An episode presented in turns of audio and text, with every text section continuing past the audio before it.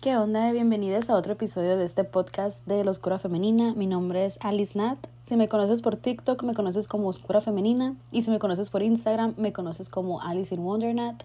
Y el día de hoy les traigo un episodio acerca de unas herramientas que a mí me ayudaron a soltarme de estas cadenas de la victimización. De responsabilizar a todas las personas de cómo me sentía yo sobre mí, yo sobre el mundo y cómo me enfrentaba yo al mundo porque yo tenía este como patrón de comportamientos que ya se los había compartido ustedes en los primeros episodios de este podcast, de que siempre estaba a la defensiva, siempre estaba en alerta por situaciones de mi vida que no quiero decir que me obligaron a ser así, sino que yo tuve que adaptar ciertos comportamientos para sobrevivir. ¿Por qué? Porque yo, yo siempre tenía un pinche corazón de pollo, pero el tener corazón de pollo muchas veces te hace creer que todos son como tú.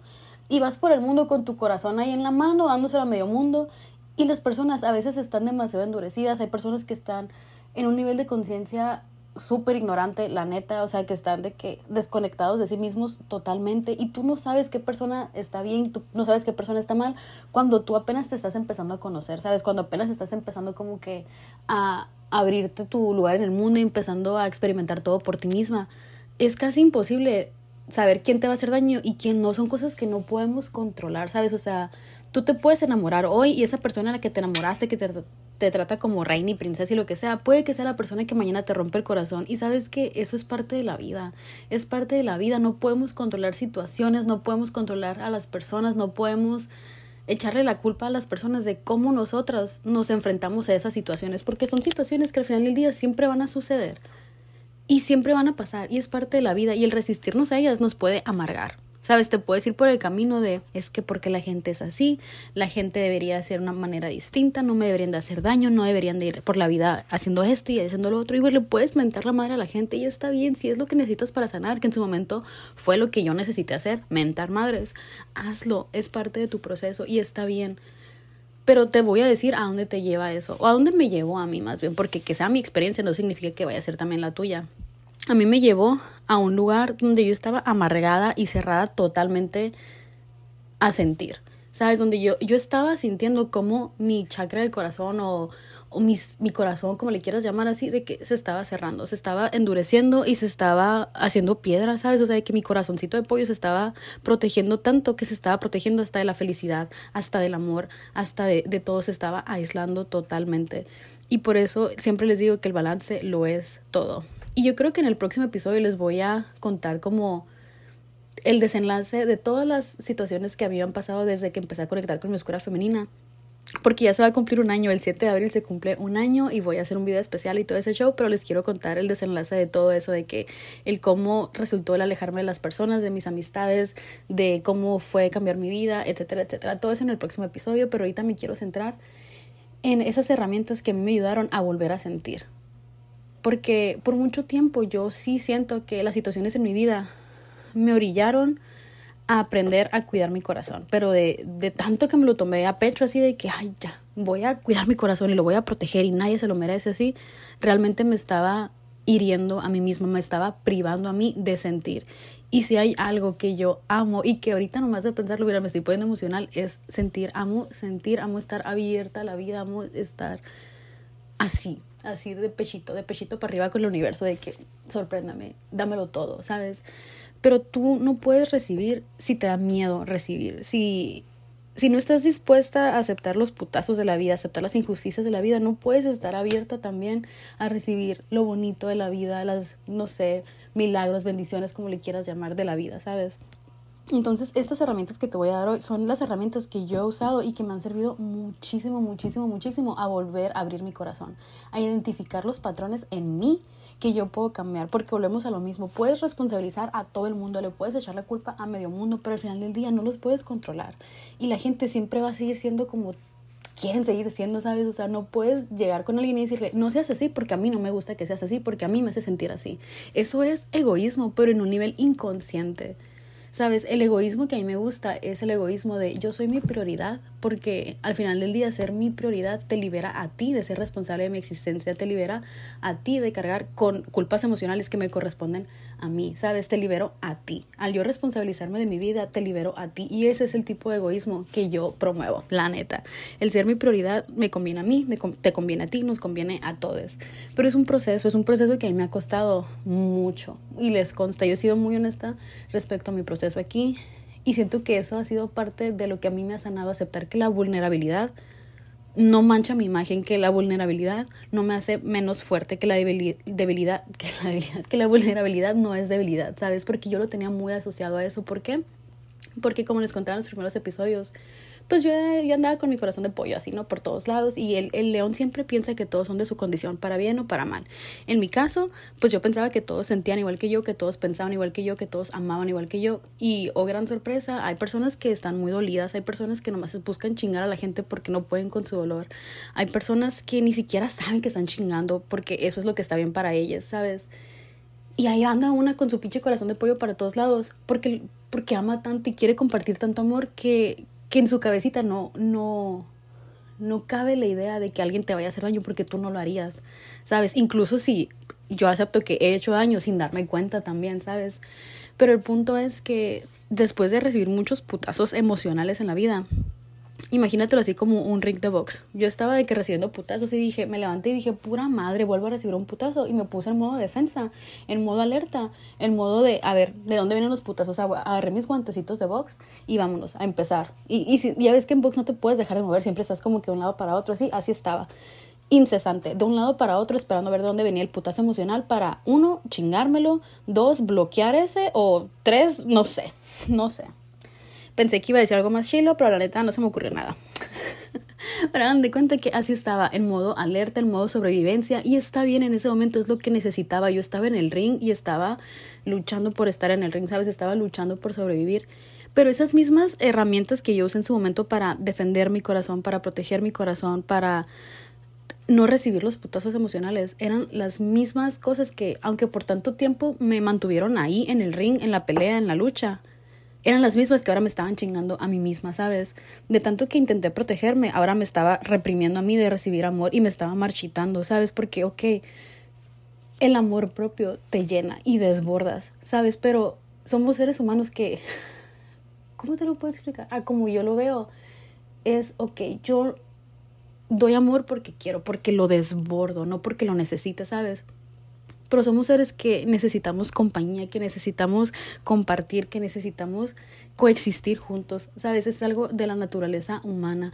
Y el otro día hablaban de esto en mis comentarios de TikTok, donde me ponían de que es que hay personas que romantizan la soledad. Sí, hay personas que romantizan la, la soledad, hay personas que romantizan el estar siempre con alguien y que siempre necesitas estar con alguien.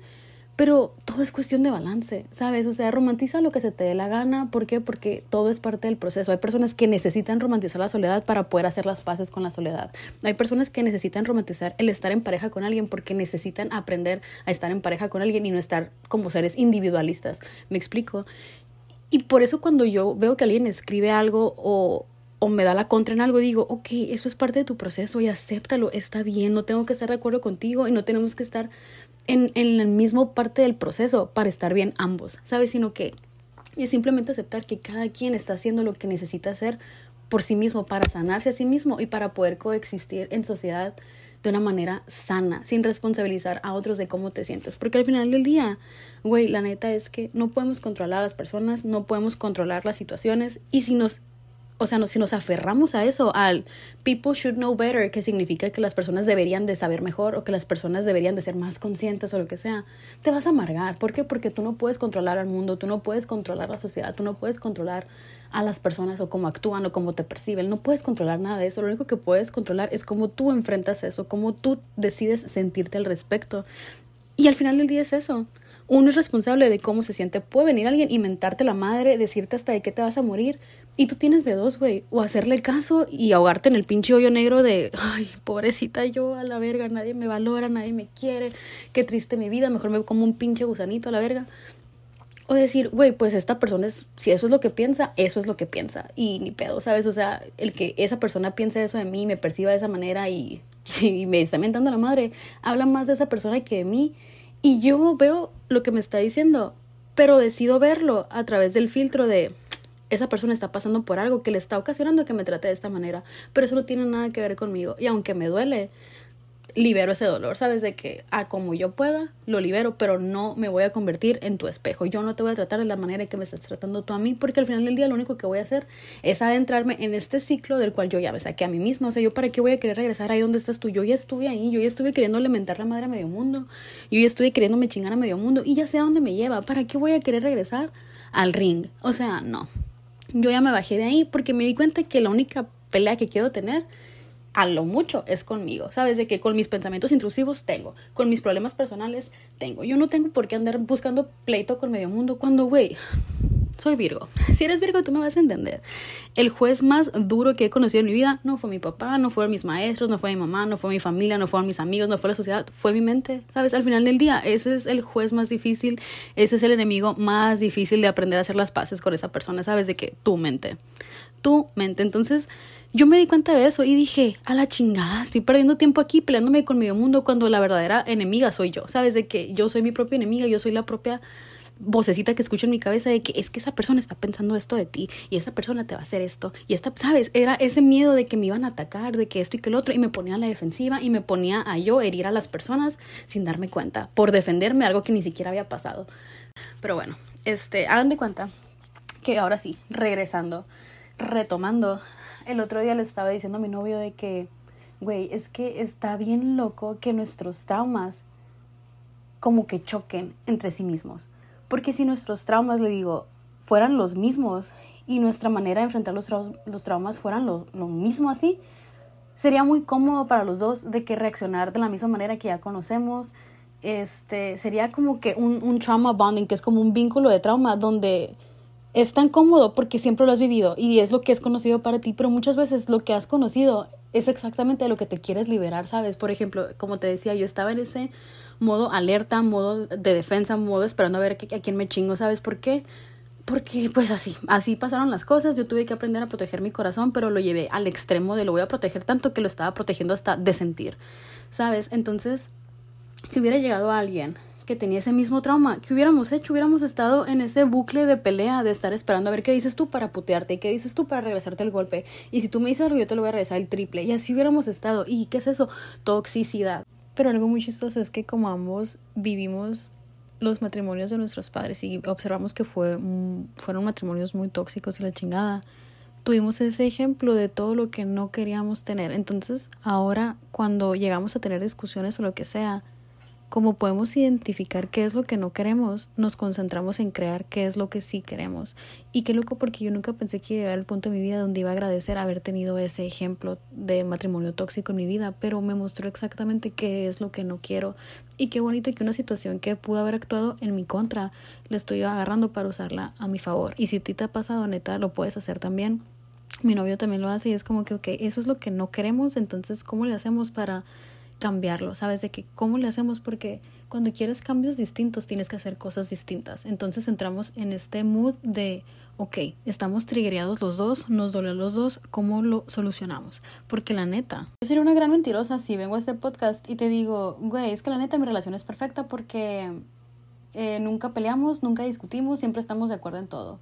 No, la neta, ese tipo de relaciones, si la tienes chilo, pero no es para mí. Mi relación para mí es perfecta. ¿Por qué? Porque, güey, hay un chingo de honestidad, hay muchísima comunicación y está esta intención de siempre elegirnos el uno al otro por sobre encima de nuestros eh, no sé, problemas, discusiones, traumas, inseguridades, el que dirán, etcétera, etcétera. Siempre somos equipos. Si ganas tú, ganamos ambos. Si pierdes tú, perdemos ambos. Pero hasta ahí salimos ganando porque nos seguimos teniendo tú y yo, ¿sabes? Seguimos siendo este equipo y sigue siendo divertido.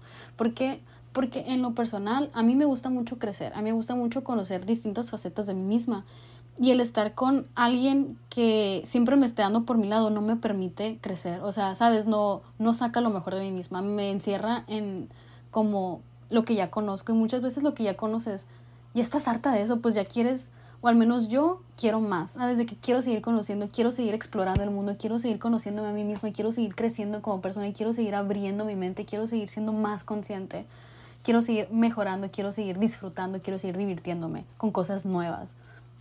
Entonces, siento que eso depende mucho de cada quien, pero en lo personal, mi relación a mí me ayuda muchísimo muchísimo, muchísimo. Uno, a sanar. Dos, a crecer. Tres, a conocerme día con día un poquito más. ¿Por qué? Porque como les decía, nuestros triggers, nuestros traumas chocan mucho. Es muy diferente cuando uno de los dos está triggereado y el otro está tranquilo. Es como que, ah, ok, entiendo que estás triggereado, aquí estoy, te apoyo, todo bien. Y al igual, o sea, si yo me triggereo, él de que, ok, aquí estoy, todo bien, te apoyo. Pero cuando ambos están triggereados, uta, ahí entra, ahí es lo bueno. Ahí es lo bueno porque están los dos en el ring, nomás moviéndose, pero ninguno quiere lanzar el primer putazo porque, güey, amas tanto a la otra persona que lo último que quieres es hacerle daño. Y ahí yo me quedé esta es la gran diferencia, porque yo decía, güey, es que, o sea, vi el matrimonio de mis papás, vi muchas relaciones ajenas cercanas a mí, que yo decía, güey, es que siempre están en el ring uno contra el otro, uno contra el otro, peleando, puteándose emocionalmente, sí. Y yo decía, yo no quiero eso, pero ¿cómo se logra? No putearte a la otra persona cuando estás en el ring y, y están esperando los golpes, pues. Y es simplemente eso, estar en el ring y tratar de pensar, por qué quieres tirar el golpe. Es como que, ok, ambos estamos triggereados, ambos estamos, ambos estamos con los guantes bien puestos, pero ninguno lanza el primer golpe porque nos amamos, ¿sabes? Porque al final del día seguimos siendo el mismo equipo. Y a mí me encanta esta metáfora que me acabo de inventar del ring de box. ¿Por qué? Porque así se siente, así se siente. O sea, cuando te triggereas, cuando ambos se triggeran al mismo tiempo, de repente sientes esa como que ese dolor, ese dolor punzante y lo único que puedes hacer es guantes. Te cubres. ¿Por qué? Porque, por ejemplo, lo personal es lo que yo conocía, ¿sabes? De que viene el putazo emocional y rápido a defenderme. Pero antes de lanzar el primer putazo me quedo, ¿por qué lo quiero lanzar? De que en realidad no le quiero hacer daño a él, solo quiero no sentir este dolor que estoy sintiendo. Y lo acepto y le digo, y que, güey, ¿sabes qué? Me trigué, me dolió un chingo lo que acabas de decir.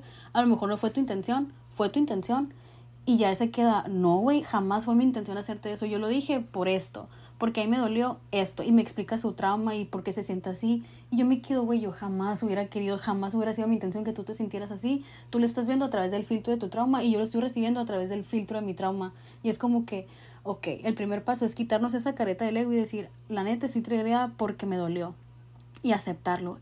Y cuando haces eso, cuando entras en ese ambiente de vulnerabilidad, de aceptar que te dolió algo y que te está doliendo y que te duele porque la otra persona te importa y que la otra persona también esté dispuesta a hacerlo junto contigo, eso para mí es magia. Es magia y la neta no es fácil de conseguirse. Y yo me siento súper afortunada de estar en una relación tan pinche chingona, la neta, y de podértela compartir y decirte, güey, sí existen este tipo de relaciones.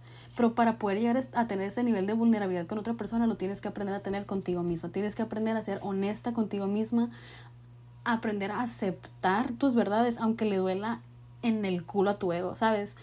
Porque apenas aceptándolo contigo vas a poder aceptarlo con otra persona la neta, porque no es fácil. No es algo fácil, es algo sumamente triggeriante, es algo que duele un chingo y que la neta te pone en la punta así del abismo, porque entrar a ese punto de vulnerabilidad y estar con alguien en quien no confías te puede hacer sentir que esa persona va a llegar y te va a empujar por la espalda para que caigas al abismo. Pero cuando estás en una relación donde confías plenamente en la persona, sabes que ambos están en el punto del abismo y que ninguno de los dos se va a empujar el uno al otro. ¿Por qué? Porque lo último que quieres es estar sin esa persona, porque se aman tanto que quieren estar juntos y que van a hacer lo que sea que tengan que hacer, lo que sea necesario para poder estar juntos de una manera donde no se estén hiriendo. Y esas relaciones existen y te lo digo porque la tengo, así que chingo mi madre si estás aceptando menos que eso, la neta.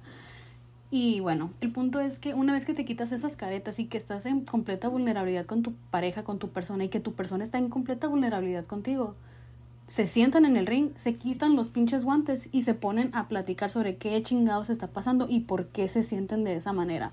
Y es la única manera que yo he encontrado de tener una relación tan bonita, tan gratificante, tan chingona, la neta, lo que sea de cada quien nos sentamos en el ring y es como que, mira, lo que tú dijiste me hizo sentir esto, me hizo pensar esto, pero porque, o sea, yo antes he pasado por situaciones que han sido así, así, así, así, así, así, así, así, y que me hacen pensar esto, esto, esto, y se lo explicas todo, ¿sabes? Y luego tu pareja dice, no, hombre, esa no fue mi intención, yo te lo dije por esto, esto y esto, pero yo sentí que tú reaccionaste así por estas antiguas experiencias que yo tenía. Y es como que ponemos todo en la mesa, literalmente todo, no nos callamos nada por ego, no nos callamos nada por, ay, es que no me va a ver de esta manera, no va a pensar esto de mí, se va a ir, lo voy a asustar.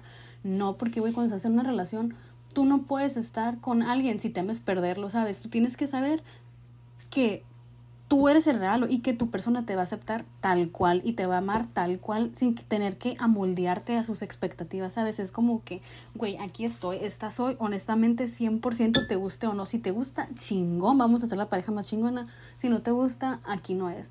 Y eso está bien, o sea, si no somos el uno para el otro, aceptarlo, dejarlo ir, soltarlo y confiar plenamente en que el universo va a traer a esta persona que va a ser perfecta para ti y que tú vas a ser perfecta para esa persona tal cual. ¿Sabes? Sin necesidad de que tú tengas que amoldearte a esa persona para agradarle a esa persona. Eh, porque claro, claro que podemos cambiar para mejorar por nosotros mismos y que eso sea como también bueno para nuestra pareja, como que desborde a nuestra pareja, pero no quitarnos parte de nosotras para agradarle a nuestras parejas. Eso está muy mal. Eso no es lo mismo. No es lo mismo dar que desbordar. La neta, se sabe. Pero el punto al que quiero llegar y que se me hizo tan interesante de nuestra plática fue el aceptar que tenemos distintos tipos de apego. Y aquí entra el tema del podcast. Yo la neta no pensé que me iba a extender tanto con el intro, pero se sabe que hablo un chingo y ni pedo. Entonces le estaba yo contando que él tiene un tipo de apego que triguea a mi tipo de apego. Y si tú estás como adentrada en este rollo de las llamas gemelas y la chingada, estás súper familiarizada con los conceptos de The Runner and The Chaser, que es el que persigue y el que huye, ¿no?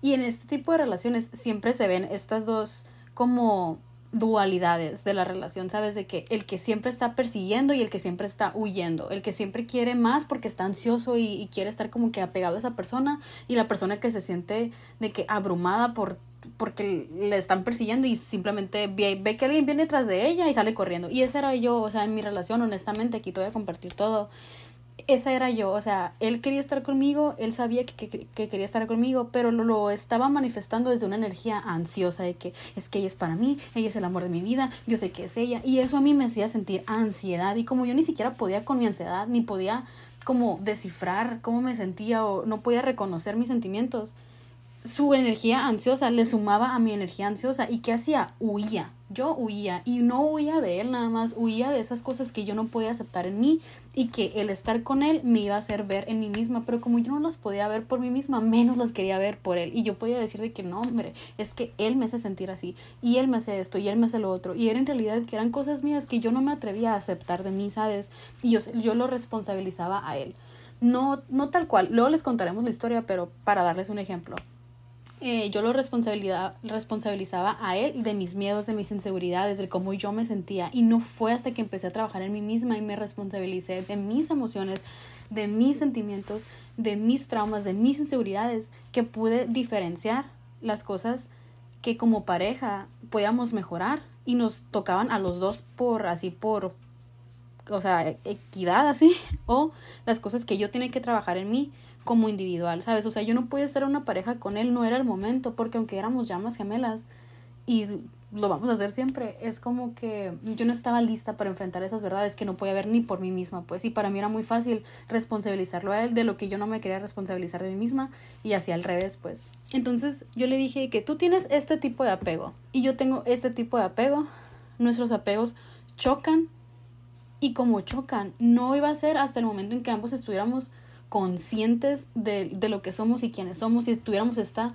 como madurez emocional que íbamos a poder estar juntos y trabajar en conjunto con nuestros apegos y no el uno contra el otro, pues a eso me refiero. Y ahora te voy a dar los tipos de apego que existen y te voy a explicar un poquito sobre qué es el apego, las eh, investigaciones que hay al respecto, los psicoanalistas involucrados y todo eso, ahorita, a partir de este momento.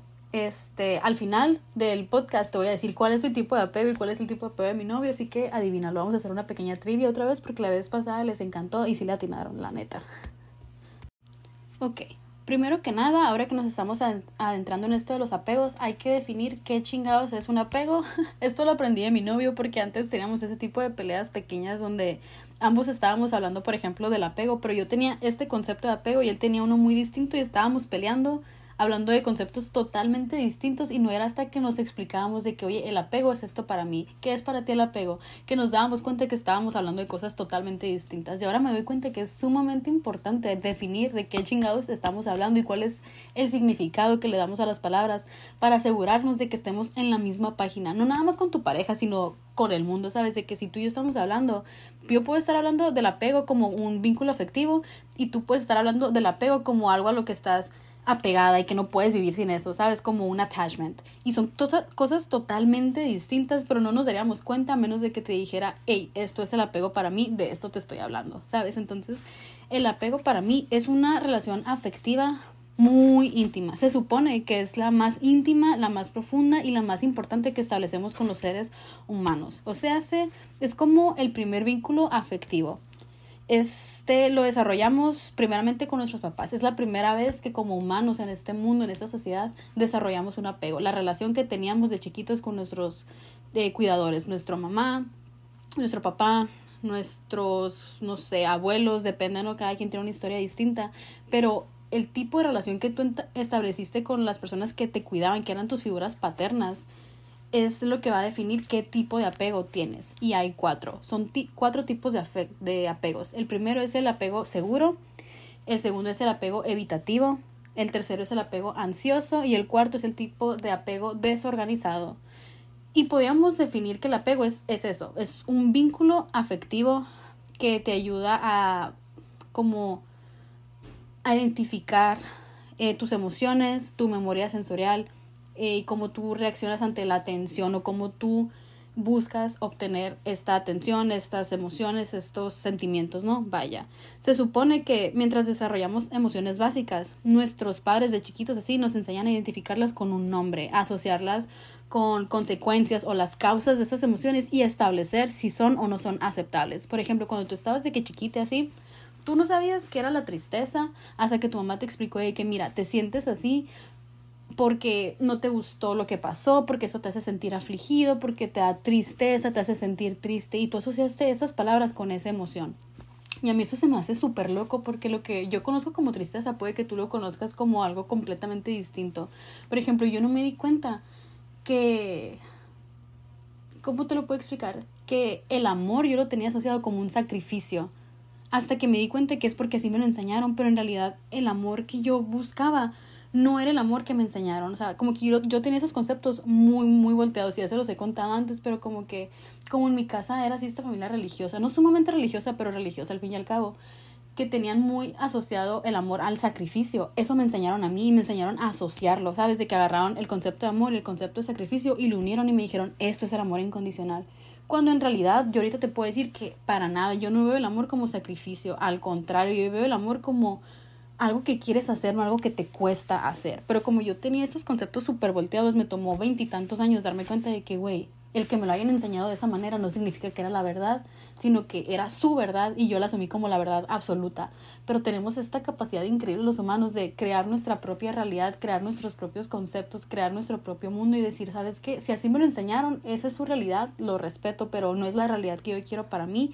Yo no quiero asociar el amor con sacrificio, al contrario, yo quiero asociar el amor con felicidad, diversión, desbordar, ¿sabes? No quiero sufrir por amor, amar no duele, para mí amar no duele, ¿sabes? Al contrario, amar es lo más bonito, lo más satisfactorio, lo más así.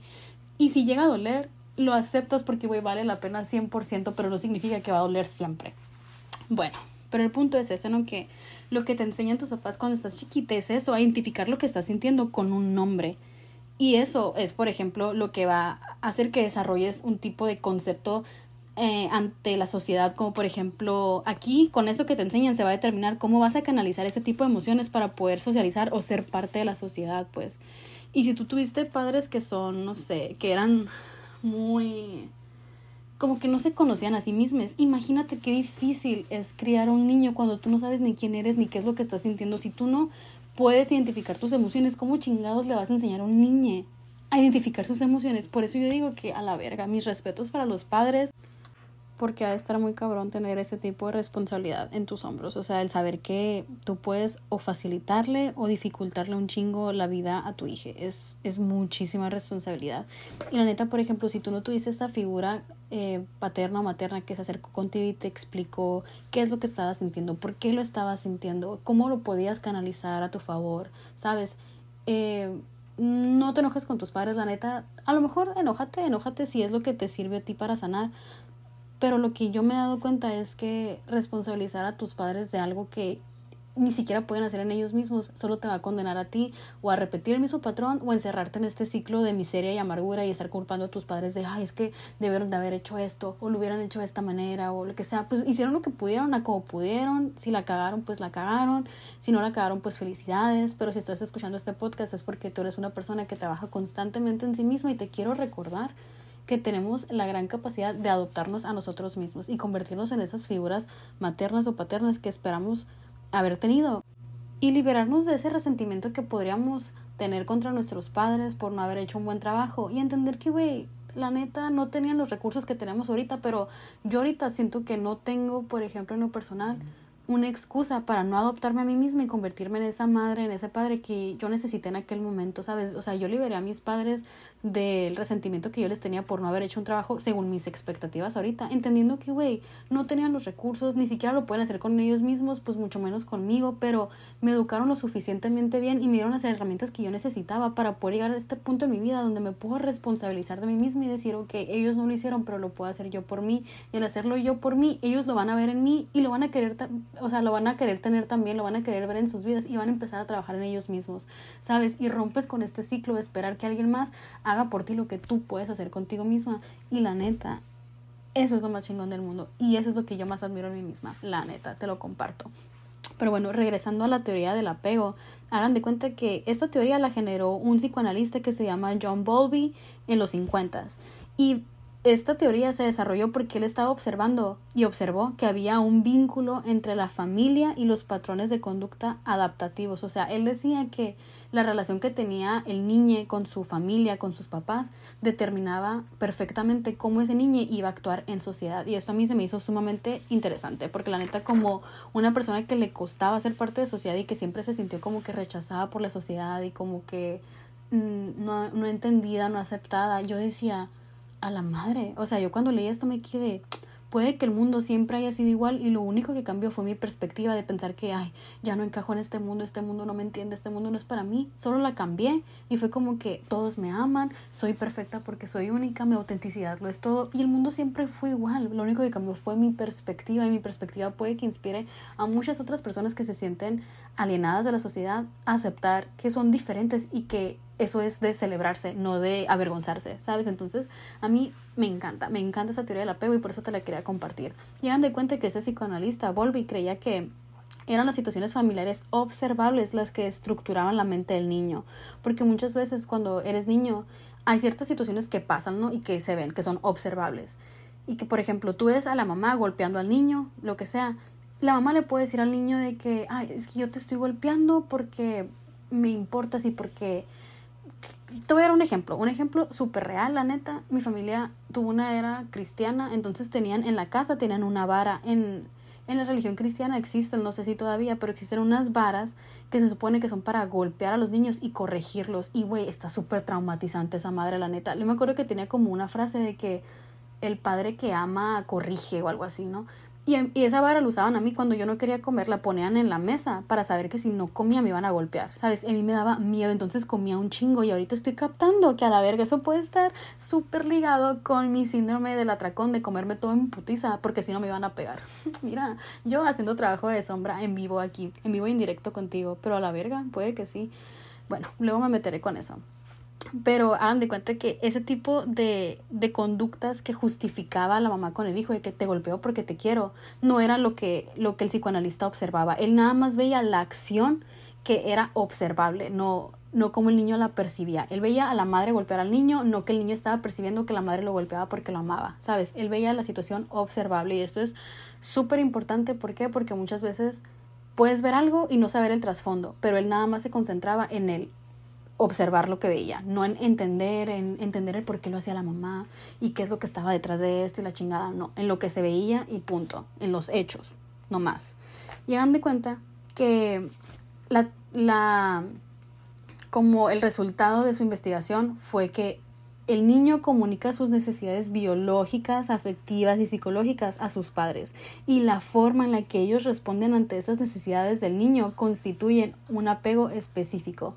Entonces el estudio que él hizo se centraba en cómo reaccionaban los padres ante las necesidades que el niño expresaba y cómo la reacción de los padres era lo que dictaba cómo el niño iba a actuar en sociedad. Y eso está súper, súper, súper interesante, la verdad. Yo siento que te va a interesar mucho. Porque haz de cuenta que básicamente a lo que él quiso llegar es que el tipo de apego depende de la relación padre e hijo y es la base para el desarrollo de la personalidad infantil y obviamente pues del desarrollo de las relaciones psicológicas y psicosociales futuras pues de que ese momento en cuanto estabas niño y tú expresabas una necesidad y el cómo tus padres reaccionaban ante eso dictaminó así de que o te condenó o lo que sea, como lo quieres ver, a cómo tú ibas a reaccionar en un futuro en tus relaciones, cómo te ibas a expresar en sociedad, cómo ibas a ser parte de la sociedad. Todo eso se reduce a un momento en tu infancia, no un solo instante, no, pero a un conjunto de momentos en tu infancia.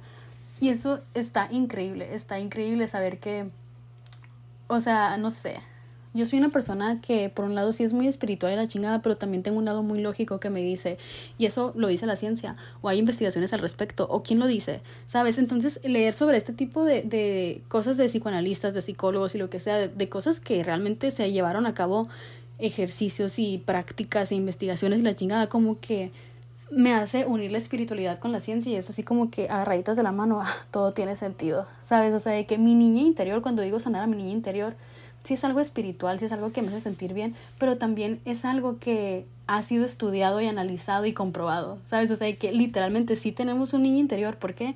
Porque en el momento que desarrollamos nuestra personalidad fue el momento en el que como niños, literalmente como niños en nuestra infancia, expresábamos nuestras necesidades y el cómo reaccionaban los adultos ante esas necesidades dictaminó de aquí para el real cómo nos íbamos a comportar en sociedad como jóvenes, como adultos jóvenes, como adultos, adultos jóvenes o ancianos, ¿sabes? Como está súper interesante, la neta. Y ahora sí, aquí te van los cuatro tipos de apego. Ok, el primer tipo de apego es el apego ansioso. Este apego ansioso se genera cuando hubo un abandono directo de un padre o una madre o cuando tuviste padres ansiosos que te inculcaban el miedo.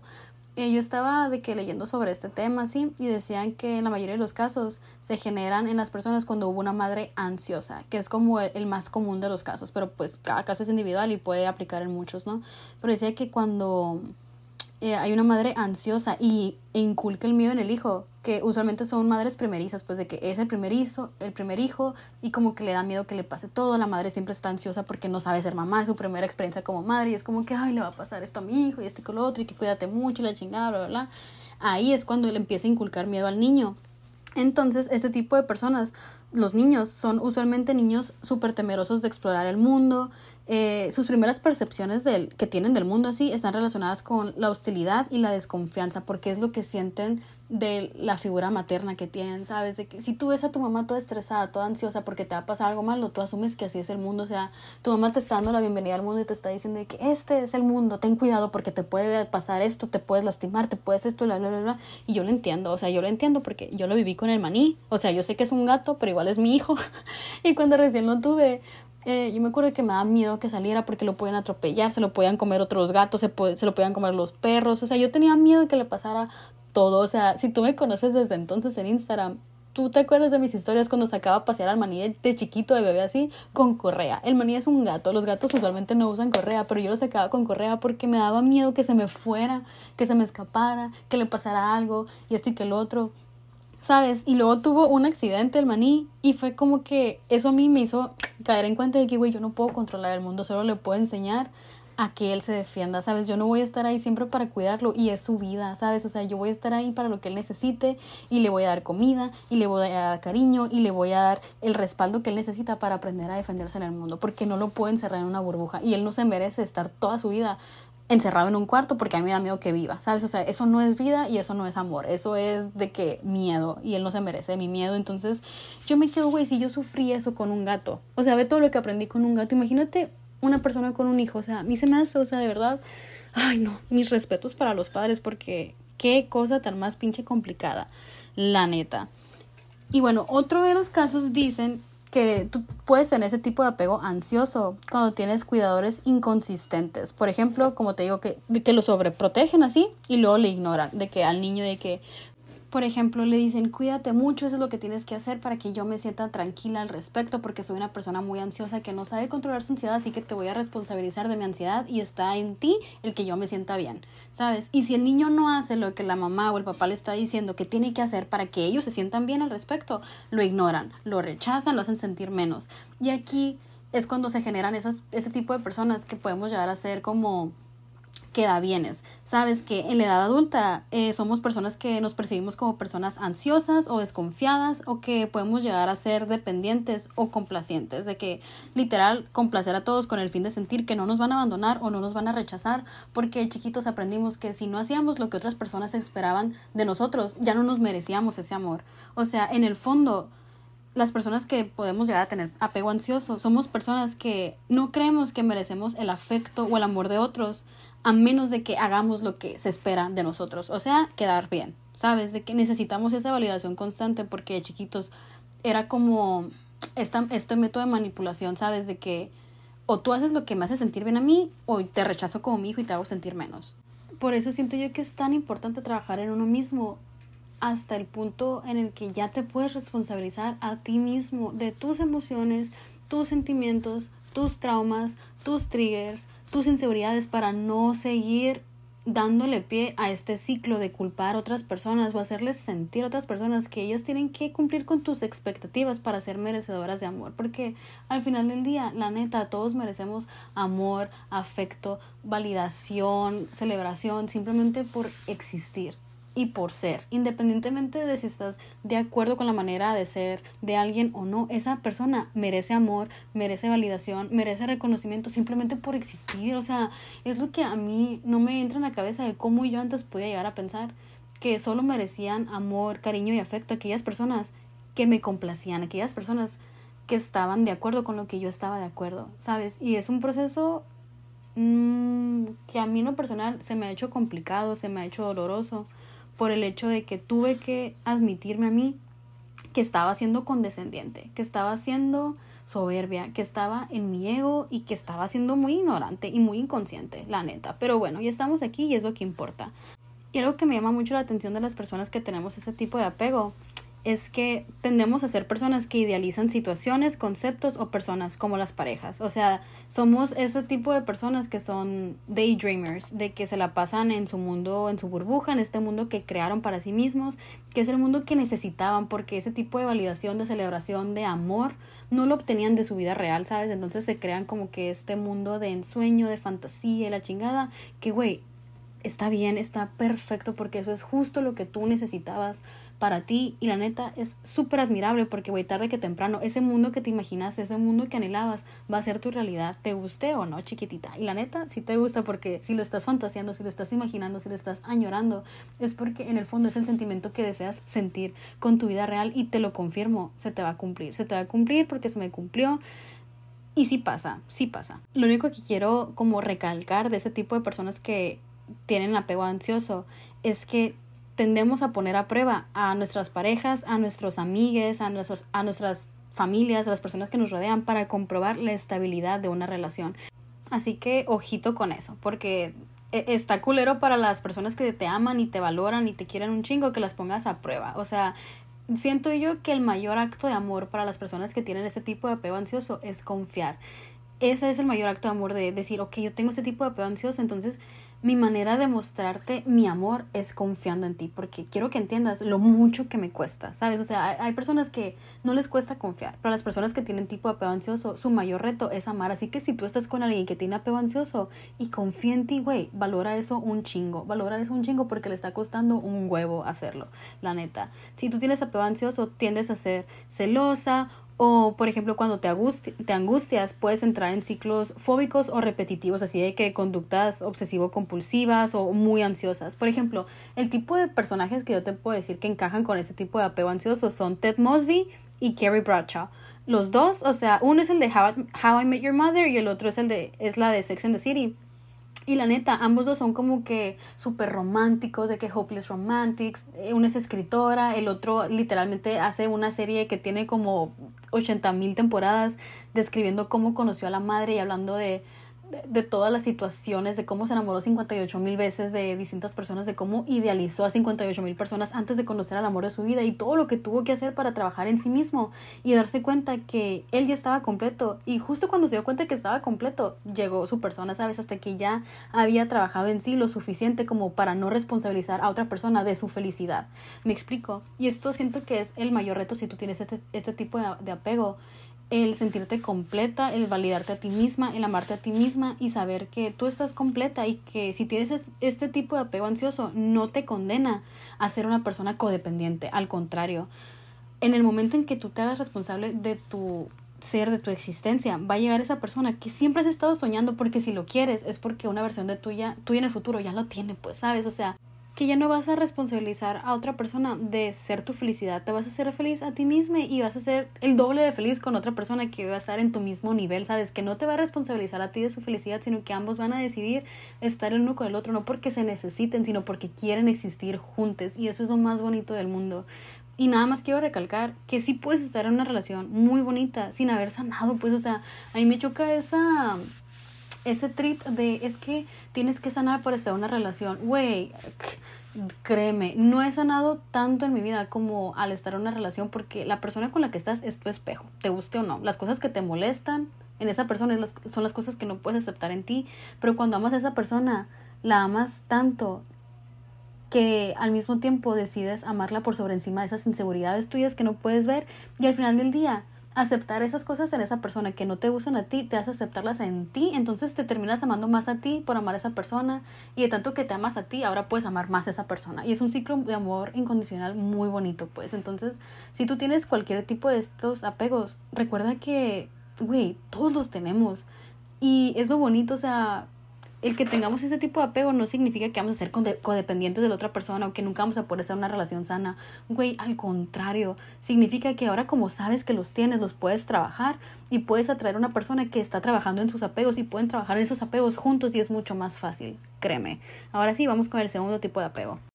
Ok, el segundo tipo de apego es el apego evitativo y podría ser el contraste directo con el apego ansioso. La diferencia en lo personal, yo te podría decir que como yo lo percibo es que el apego ansioso es que sienten demasiado, sienten demasiado y no saben cómo dejar de sentir tanto, esto les genera ansiedad, entonces se envuelven en un bucle obsesivo compulsivo de generarse estrés y ansiedad y esto no les permite sentir sus emociones una por una porque se les hacen se les suman tantas y tantas y tantas y tantas que se les hacen una bola de nieve y no la saben manejar y dejan que la aplaste, ¿sabes? Pero el apego evitativo es todo lo contrario, es bloqueo emocional total.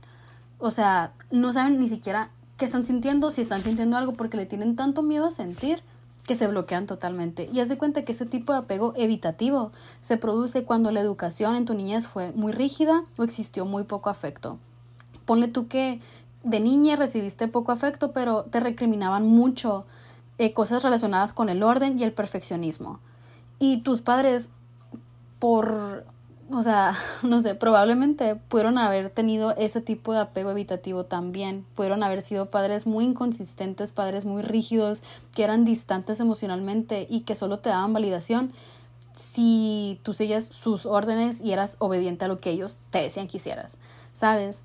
Que otra vez nos lleva a lo mismo, de reprimir tus emociones, reprimir tus intereses, reprimir tus gustos por buscar validación de tus padres, porque ellos te hicieron sentir que tú eres responsable de hacerlos felices a ellos, ¿sabes? Entonces cortar con ese bucle es uno, dejar de sentir resentimiento contra ellos, dos, liberarte a ti de sentir que tú tienes que ser esa persona que los haga sentir bien, ¿sabes? O sea, te, te liberas de la responsabilidad de que es que yo los tengo que hacer felices, yo los tengo que hacer sentir orgullosos, güey, que chinguen su madre, o sea, tú haz lo que a ti te va a hacer feliz, tú haz lo que a ti te va a sentir orgulloso de ti misma.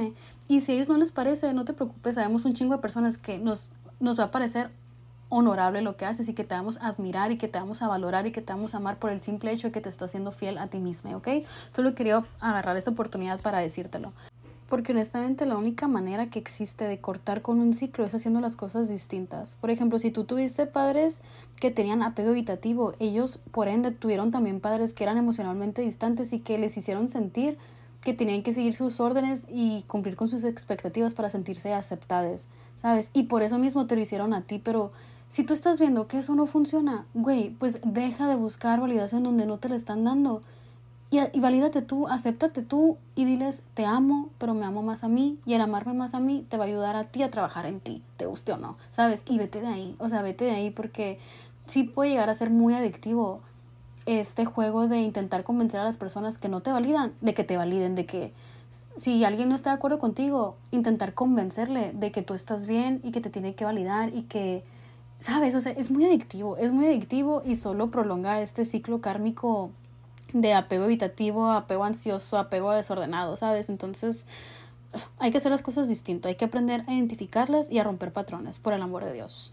Porque luego, por ejemplo, ese, ese tipo de personas que tenemos apego evitativo, solemos ser, en una relación, por ejemplo, solemos ser distantes emocionalmente, rígidos, así como nuestros padres. En ocasiones hasta poco empáticas. Yo, en lo personal, te voy a confesar que al principio de mi relación me costó mucho, mucho, mucho abrirme a esta oportunidad del amor incondicional y el amor ágape por la cuestión de que yo tenía este chip en la cabeza de que el no sentir me hacía más cabrona. ¿Sabes? Como que yo había romantizado mucho el me la pelan todos. ¿Sabes? Me los chingo a todos, todos quieren estar conmigo, me la pelan cabrones. ¿Sabes? Pero ese mismo trip de de estar súper empoderada y súper acá y súper en mi energía femenina oscura era demasiado oscuro, ¿sabes? O sea, me estaba llevando a un hoyo negro donde no había salida, donde me estaba convirtiendo en lo que juré destruir, una persona tóxica, una persona cerrada emocionalmente, una persona que hacía sentir mal a otros por sentir, ¿sabes? De que, ay, tú pobre idiota que sientes amor por mí, ay, tú pobre idiota que estás triste, qué débil, así. Eh, eso me estaba convirtiendo, honestamente te lo comparto porque no quiero que, no quiero que tú pases por ahí, ¿sabes?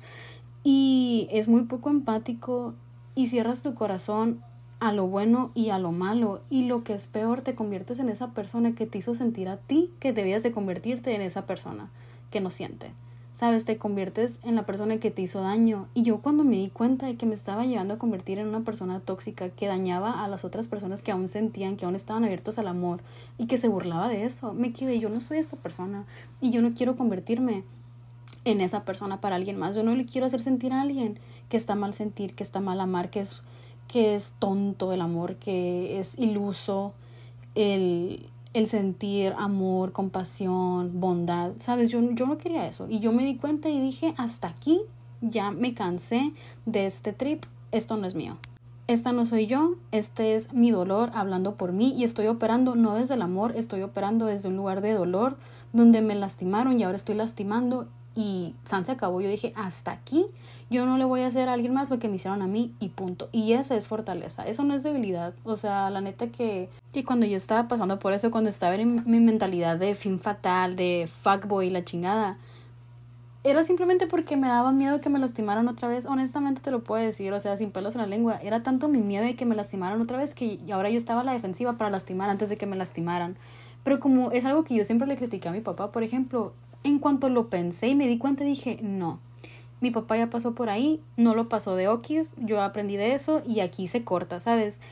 Y, y, es eso, es miedo a la intimidad, es miedo a la vulnerabilidad. Entonces, ¿qué haces? Te endureces. Cuando tienes apego evitativo, te endureces y te enfocas en, en desarrollarte, por ejemplo, profesionalmente y obtener reconocimiento social, porque de esa manera hacías como que esa necesidad que tú sentiste de chiquito de sentirte aceptado por tus padres distantes, ¿sabes? Pero eso te genera que sigas temiendo sentir emociones intensas, que tengas miedo de mostrar tu afecto por otras personas, por miedo a verte tonta o vulnerable o sentirte débil así, y generas mecanismos de defensas para dejar de sentir emoción las racionalizas. Es lo que yo estaba haciendo honestamente. Y un día estaba hablando con la tocaya y le estaba confesando todo esto, ¿no? De que le decía que, güey, es que me da miedo, me da miedo aceptar que lo amo tanto porque... Y luego quedo como tonta. Y ese era mi miedo, quedar como tonta. ¿Por qué? Porque yo veía muchas parejitas que súper enamoradas y que se juraban amor eterno y luego les ponían los cuernos o esto y lo otro. Y yo decía, güey, qué oso. Yo no quiero pasar por eso, qué oso enamorarme y confiar y ah, creérmela y que luego no termine pasando, ¿sabes?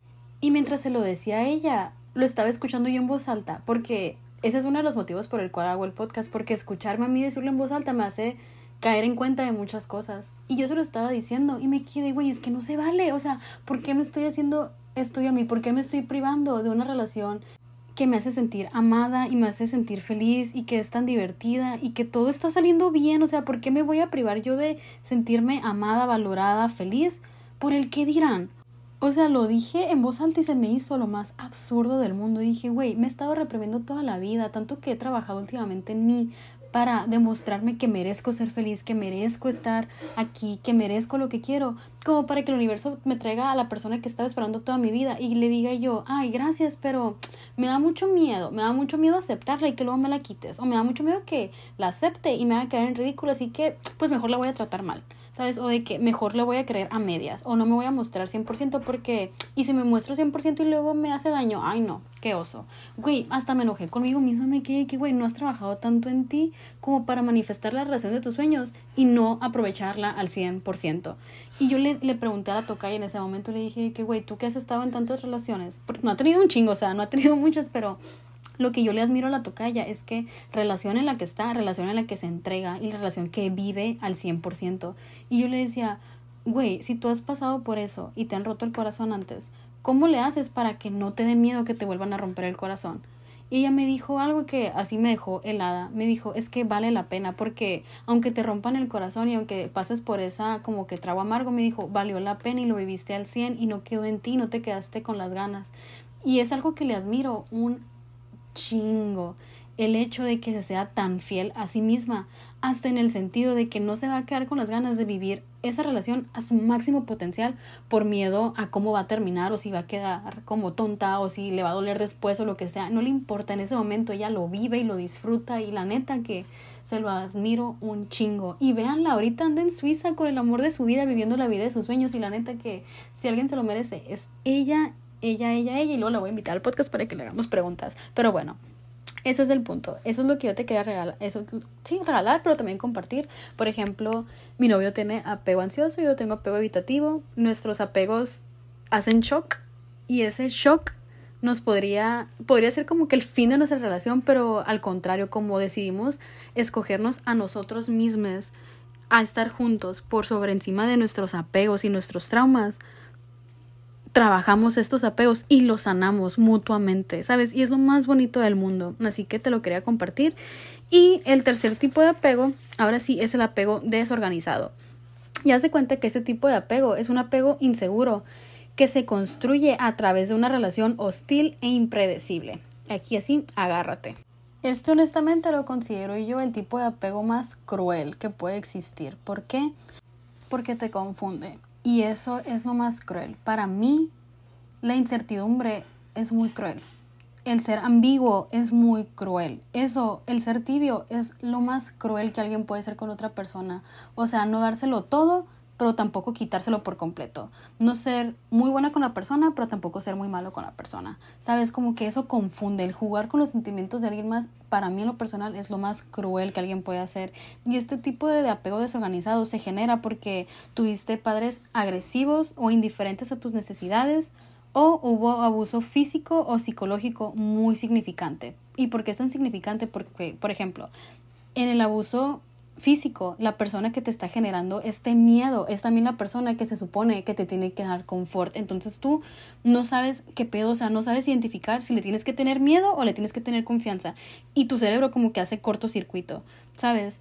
Los padres que generan este tipo de apegos desorganizados tienen conductas desadaptativas con los niños, lo cual genera que tengan vínculos disfuncionales y límites difusos. Es decir, que el niño no sepa si su mamá y su papá son su lugar seguro o son su agresor, ¿sabes? Y esto para mí, mira, me cala en el alma, de verdad, estoy con el corazón en la mano, literalmente porque me cala y les voy a contar una historia. Hagan de cuenta que ayer fuimos a jugar tenis el Fitz y yo, el Fitz, mi novio y yo. Hagan de cuenta que estábamos ahí jugando y la chingada, ¿no? Jaja, jiji. Y en eso nos dimos cuenta que enseguida nosotros estaba un señor, papá, asumo yo, con su niña chiquita. La niña tenía como unos 9, 10 años, a lo mucho, ¿no? Y estaban jugando tenis, pero el señor le estaba tratando de una manera tan hostil que estábamos los dos de que no sabíamos ni qué hacer. A mí me daba, yo tenía ganas de ir a mentarle la madre a ese señor, obviamente. Tú me conoces, tú sabes que, mira, me lo quería chingar emocionalmente y pendejeármelo, ¿no? Pero luego me quedaba, güey, yo conociéndolo, estaba en esa situación. Yo sé que si lo humillo públicamente, se la voy a chingar a ella ahorita. Entonces estábamos los dos de que no sabíamos qué hacer. Güey, sí, yo y el Fito estábamos de que afligidos totalmente.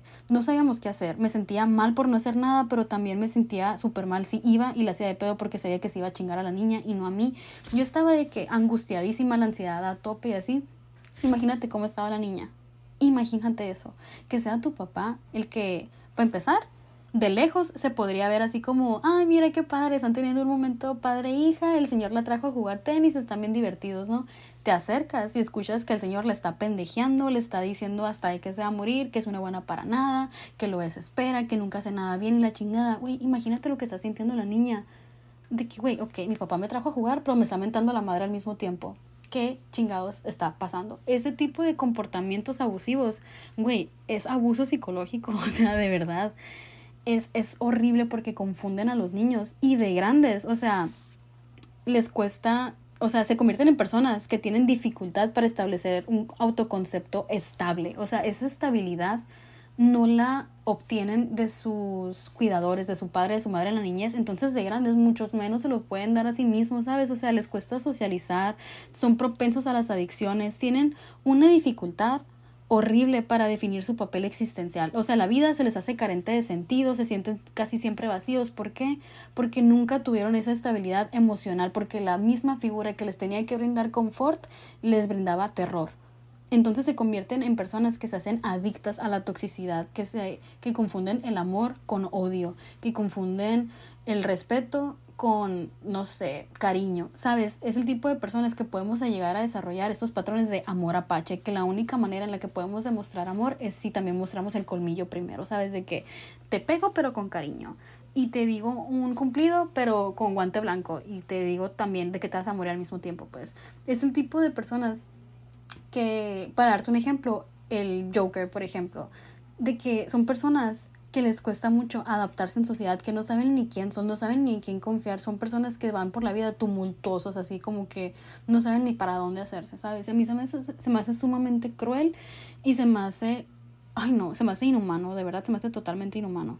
Otro ejemplo, por ejemplo, podría ser el que te acabo de dar de que en mi familia, con la vara, mi mamá me pegaba con la vara, por ejemplo, y según ella lo estaba haciendo bien, o sea, le habían brainwashado la cabeza así de que coco wash, en la iglesia cristiana, que de verdad esto no es ningún tipo de... Si tú eres cristiana, güey, se respeta. La neta, es simplemente que mi experiencia ahí no fue la mejor y yo me di cuenta que pues simplemente era muy tóxico el pensamiento y yo no estoy de acuerdo con eso. Pero respeto, respeto. Entonces, haz de cuenta que eh, mi mamá me pegaba con la vara, ¿no? Y según ella lo estaba haciendo porque me amaba pero una parte de ella sabía que no lo estaba haciendo por amor, ¿sabes por qué? Porque luego se sentía culpable. Y ok, me agarraba barazos y luego me abrazaba y me decía, somos tú y yo contra el mundo, esto lo hago porque te amo y la chingada, güey, ¿cómo crees que me hacía sentir eso? Yo no sabía si tenerle miedo porque me iba a agarrar barazos o abrazarla porque me dolía el corazón de que se sintiera culpable por pegarme, ¿sabes? Entonces eran ese tipo de cosas que te hacen un cortocircuito en la cabeza y que a la larga, neta, te afectan mucho emocionalmente. Así que sí, güey, hay padres aquí que me están escuchando, madres, lo que sea, por favor, ten mucho en cuenta esto. Yo sé que es un trabajo de tiempo completo y que es sumamente difícil y de verdad te admiro un chingo, pero por favor, por favor, por favor, trabaja en ti, porque apenas trabajando en ti puedes ayudarle a tu hija a tener una vida mucho más amena, ¿sabes? Porque fíjense qué loco, pero yo cuando estaba leyendo sobre estos apegos, me quedaba a la madre, estamos, estamos bien jodidos todos, nos chingaron a todos porque, o sea, todo lo que te he leído son cosas por las que yo he pasado y cosas que me consta que le han pasado a gente a mi alrededor, pues y yo digo, güey, entonces todos tendremos todos esos tipos de apego. Y güey, luego llegué al cuarto, al apego seguro, y me quedé yo, a la verga, esto existe. Haz de cuenta que el cuarto, el cuarto tipo de apego es el apego seguro. Es un vínculo de amor incondicional entre padres e hijos.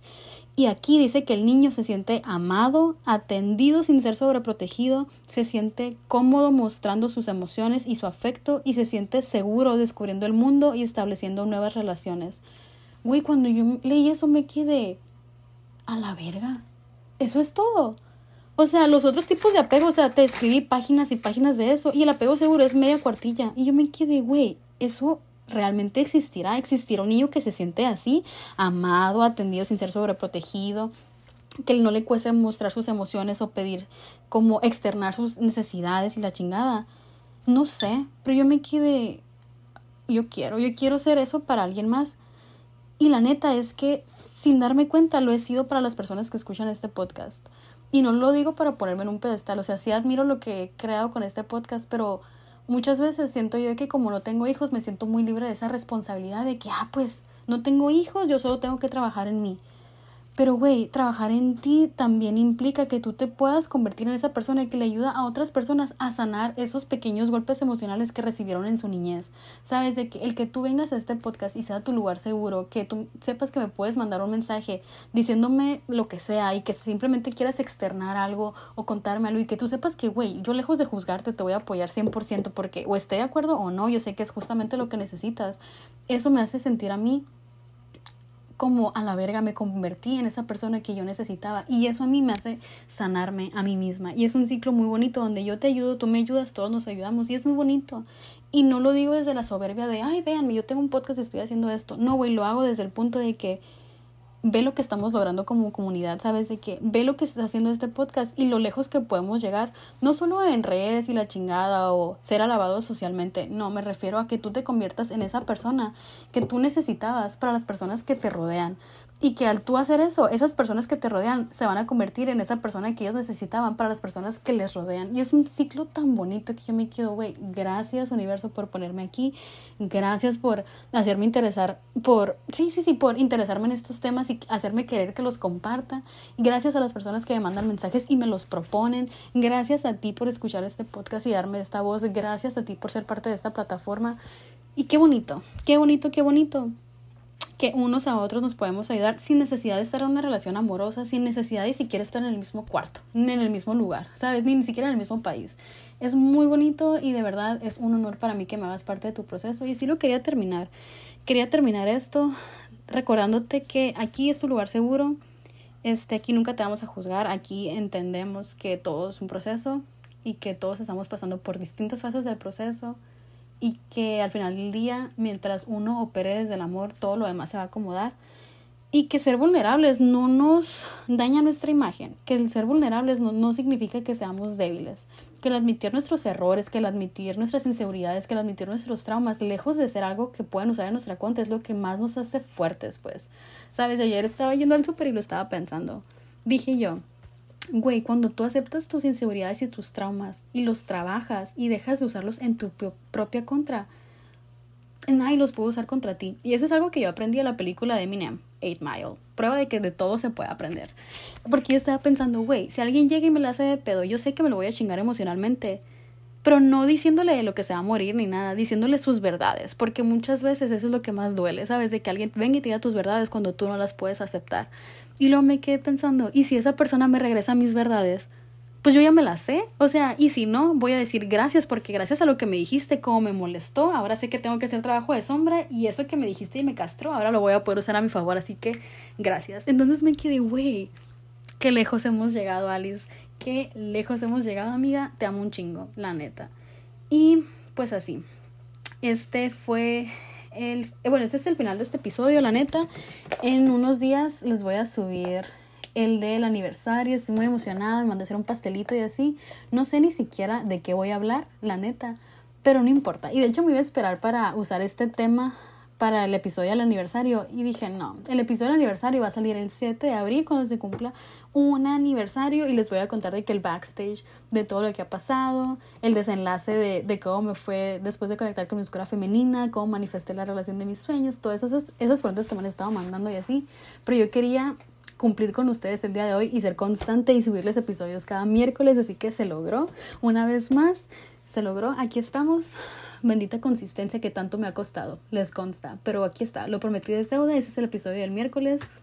Gracias por escucharlo, espero te haya ayudado muchísimo a conocerte más a ti, a poder identificar en tu pareja qué tipo de apego tiene y cómo lo pueden como trabajar eh, juntos, ¿sabes? Y para mejorarse ambos y crecer ambos juntos y así. Entonces, sí, gracias por escucharlo, qué bueno que, que te gustó, qué bueno que te haya podido ayudar, apoyar acompañar el día de hoy. Gracias por existir, gracias por ser tú. Ni nada más te quiero recordar que te amo mucho. A lo mejor no te conozco, pero de verdad, no sé cómo explicárselos, pero los amo mucho. Les amo mucho, mucho, mucho. Y pues nada, eh, igual cualquier cosa, ahí estoy en Instagram como Alice in Wondernut, en TikTok y ahora tenemos canal de YouTube, gracias a todos los que se suscribieron, manifestando que ya al fin podamos monetizar, bendito sea Dios.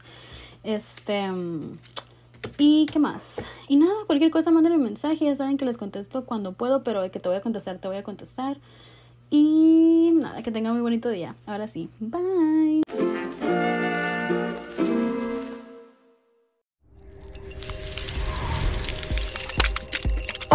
Yo soy Karime Pinter. ¿Te gustaría escuchar el lado más insolente de tus cantantes, actores, comediantes, influencers y celebridades favoritas?